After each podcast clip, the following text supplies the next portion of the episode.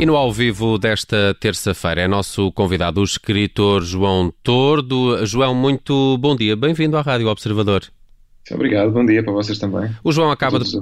Obrigado. O João, o João, acaba de publicar um novo romance, Felicidade. Passa-se na Lisboa de 1973. Começa com uma história de amor juvenil, com três gêmeas, eh, mais ou menos uh, misteriosas, mas uh, rapidamente ganha aqui uma dimensão de tragédia. João Toro diz que este livro foi o que mais gostou de escrever. Não é, no entanto, um livro alegre, é até bastante nostálgico, para além dessa, dessa carga dramática. Porquê é que lhe deu tanto prazer a escrevê-lo? Uh, bom, uh, sim, o título é um, é um bocadinho em contraciclo com os tempos que nós vivemos, não é? uh, mas o facto é que o livro já, eu comecei a escrevê-lo no princípio de 2018 e, e, e, portanto, eu já o tinha terminado há algum tempo, quando esta pandemia se deu, mas é um livro que, como disse, passa no princípio dos anos 70 em Lisboa. E, e, conta a história de um jovem narrador que se depara com, este, com esta tríade de, raparigas uh, que começam por ser uma espécie de paixão e acabam por ser uma espécie de tragédia, como disse. Né? E portanto o livro uh, é, um, é uma espécie de. É um, é um tomo em três atos uh, do que é que acontece quando a obsessão toma conta de, das nossas vidas. Né? Um, olhando para, para, para essa carga trágica do livro, há sempre aqui uma, uma pescadela de olho a uma espécie de. Hum, se podíamos classificar como tragédia grega nesse ambiente de Portugal nos anos 70, é, é um olhar um, seu desencantado um, do país e dos portugueses?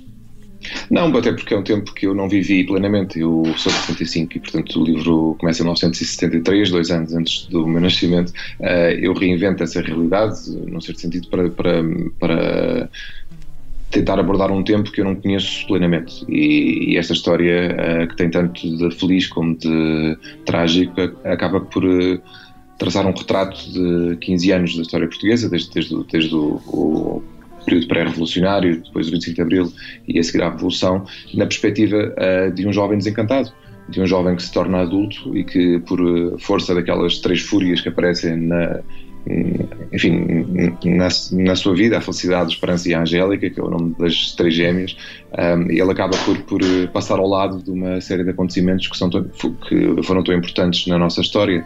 Uh, e eu queria dar esse lado desencantado, sim, mas ao mesmo tempo não deixar passar esses acontecimentos. Portanto, eles estão lá presentes no romance, mas é como se o narrador fosse, fosse uma espécie de espectador daquilo que está a acontecer e não um participante. E ele tem pena por causa disso. Eu acho, eu acho que isso é muito português, estar a observar, uh, queremos participar e por alguma razão uh, seremos incapazes. Uh, João Torres, mas é, mas é mesmo essa, essa ideia que passa do, do, jovem, do jovem narrador, a ideia de que nada depende de nós próprios, pelo menos dele, nem aquele esforço para emagrecer, ele vai ser o badocha, não é? É como se estivéssemos sempre condenados a um destino. Neste caso, sim, porque eu queria muito, num certo sentido, replicar a tragédia grega, em que os uhum. deuses uh, tomam conta da situação. E, e, e, antes havia uma expressão que se usava para a ficção, o deus ex machina, em que os deuses decidem a história. Uh, e neste caso, queria, queria de facto que, que, que houvesse uma correlação entre a vontade humana, que é a nossa vontade de, de, de sermos felizes, de fazermos as coisas bem, de nos apaixonarmos, de, uh, e um bocado o, o contraponto é isso que é o destino. É? Neste, neste momento nós vivemos uma situação idêntica, nós temos vontade de ser felizes, ir à rua, etc. E, e temos uma pandemia universal é? e, portanto, é um bocadinho uma réplica dessa, dessa, dessa situação. O, que é que acontece ou qual é a diferença entre a minha vontade e aquilo que o mundo nos está a apresentar.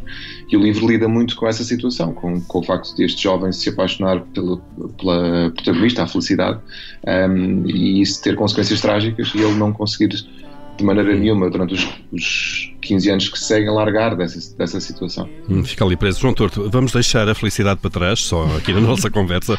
Claro, uh, há poucos meses, já, já em plena pandemia, publicou o Manual de Sobrevivência de um Escritor. Enfim, pode ser também quase um manual, de, de um guia de escrita para quem quer uh, dedicar-se a isso, mas onde fala muito da dureza de ser escritor. É, é, é assim tão pesado, é assim tão duro? Uh, eu exagerei bastante. Ah, okay. Sim. Uf. Sinal porque, dos tempos. É, é porque, porque eu queria que fosse uma espécie de hipérbole, é? quando, quando, quando uma pessoa é hiperbólica, os outros ficam mais ou menos assustados e, portanto. Uh, assim afasta, afasta alguma concorrência, é isso? Não, não é isso. É um, é um, se, se eu pintar um cenário negro, Uh, Parece-me que mais facilmente a pessoa que está do outro lado uh, compreende as dificuldades que depois percebe que não são assim tantas. É? uh, portanto, para chegar a um meio termo, às vezes é, é, é preciso ser radical e eu também queria brincar um bocadinho com o leitor e pintar um cenário que não é exatamente verdadeiro e que é um bocadinho fabulado. Mas muitas das coisas que estão no livro também são verdadeiras e são, e são experiências minhas. E eu queria, sobretudo, fazer um retrato íntimo daquilo que é uma profissão que, enfim, que, que, que não é assim tão comum, não é? Não, Uh, e, portanto, para mim próprio é uma surpresa chegar aos, a esta idade e, e estar a viver da escrita, não é? E, oh, João, sim, porque este é, este é o teu 16 livro, é isso? Em, em, em 16 anos? Este é o essa... 16, sim. Este é, é, essa, é essa a média, é um, um, um livro por ano. Uh, é, é, Consideras-te um escritor muito metódico. Como é que é possível manter este tipo de, de produção durante tanto tempo? Bom, eu normalmente tendo a trabalhar com muito tempo de antecedência, ou seja, ou seja, aquilo que eu estou a fazer agora só vai sair daqui a dois anos, por exemplo. E portanto, como, como fui trabalhando assim, fui sempre e, e fui sempre tentando manter esse registro, foram muito raros os anos em que eu cheguei à editora e lhe apresento o livro que escrevi agora. Normalmente eu apresento o livro que já escrevi o ano passado, ou há dois anos, ou antes disso, uh, e desse ponto de vista acaba por ser muito produtivo, é verdade, mas também acaba por ser um escritor que, que manda muita coisa fora. Uh, eu publiquei 16 livros, mas foram bem uns 10 aqueles que eu deixei a meio, ou que cheguei à página 100 ou 150 e desisti, e portanto são muitas milhares de páginas que andam por aqui partidas e que eu não, e que eu não vou publicar, porque tenho, tenho a noção de que só, só quero publicar aquilo que acho que está em condições. Um, é? e essas condições são bastante exigentes, porque eu sou muito, muito muito perfeccionista. Hum, e, e, até, e até explica que um livro tem, implica várias revisões, não é? Que esse trabalho uh, uh, o ocupa muito. E, e escritor é mesmo isso, é mesmo um, um trabalho que exige essa dedicação exclusiva, uh, em que não se pode. Aliás, no Manual de Sobrevivência dizia que era melhor nem ter família, não é? A ideia é mesmo dedicação total à escrita. Sim, aí era uma brincadeira, não é? é um, Sim. Um aquela coisa. se, tu queres ser escritor e estás a pensar em casar-te, vais ter que fazer uma escolha, porque se te casares vais, vais ter grande parte do teu tempo ocupado com a família, os filhos, etc., que são coisas ótimas, obviamente. Uh, mas, mas sim, há, um, há uma dedicação que é muito obsessiva. Porquê? Porque um livro não nos, não nos dá espaço para, para nos separarmos dele. E, portanto, a partir do momento em que se, em que se, escreve, em que se escreve as primeiras linhas, a primeira página, uh, vai-se por ali fora durante três meses, quatro meses, seis meses, um ano, o que for, uh, e não, e não permite permite que nos, que nos divorciemos durante uma semana ou duas, porque perde-se o fio à meada, porque custa muito recomeçar, custa imenso recomeçar um livro que foi abandonado durante algum tempo. É um bocado como um filho, não, é? não se pode abandonar durante, durante, durante uns meses e depois ir lá e esperar que a criatura esteja no mesmo estado.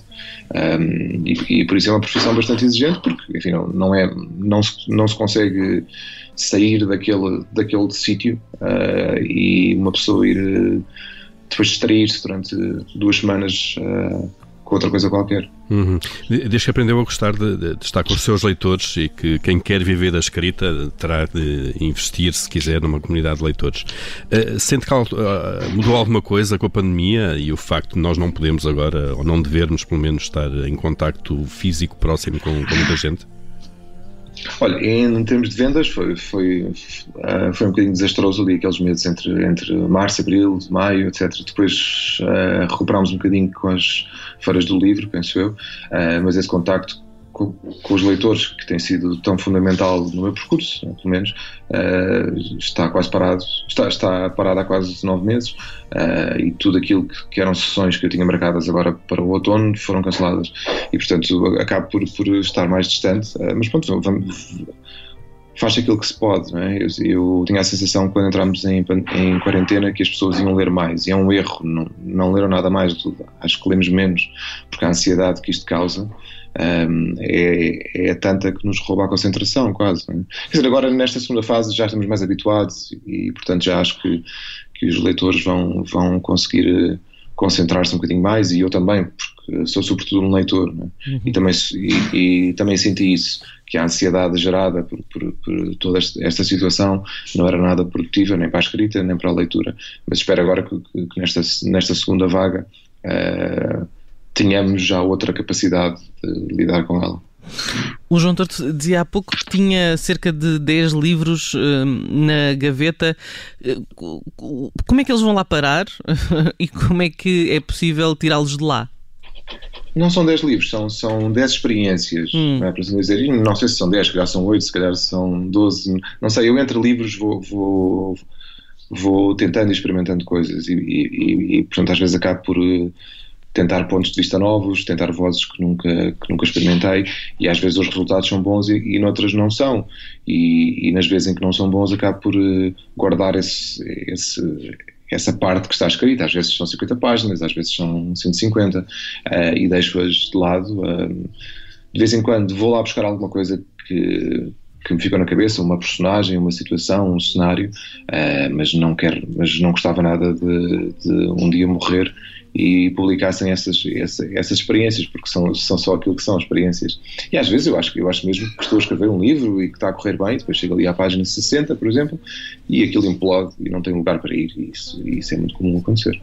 João Torto tem um novo livro, chama-se Felicidade e promete-nos uma viagem a Lisboa de 1973. O resto deixo para descobrir. João Torto, nosso convidado hoje obrigado, no Ao Vivo. Muito obrigado por teres passado e parabéns. Muito obrigado, um bom dia para vocês também.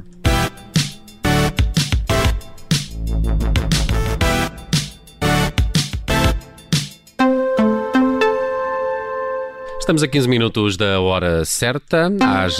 Obrigada por ter ouvido este podcast. Se gostou, pode subscrevê-lo, pode partilhá-lo e também pode ouvir a Rádio Observador online em 98.7 em Lisboa e em 98.4 no Porto.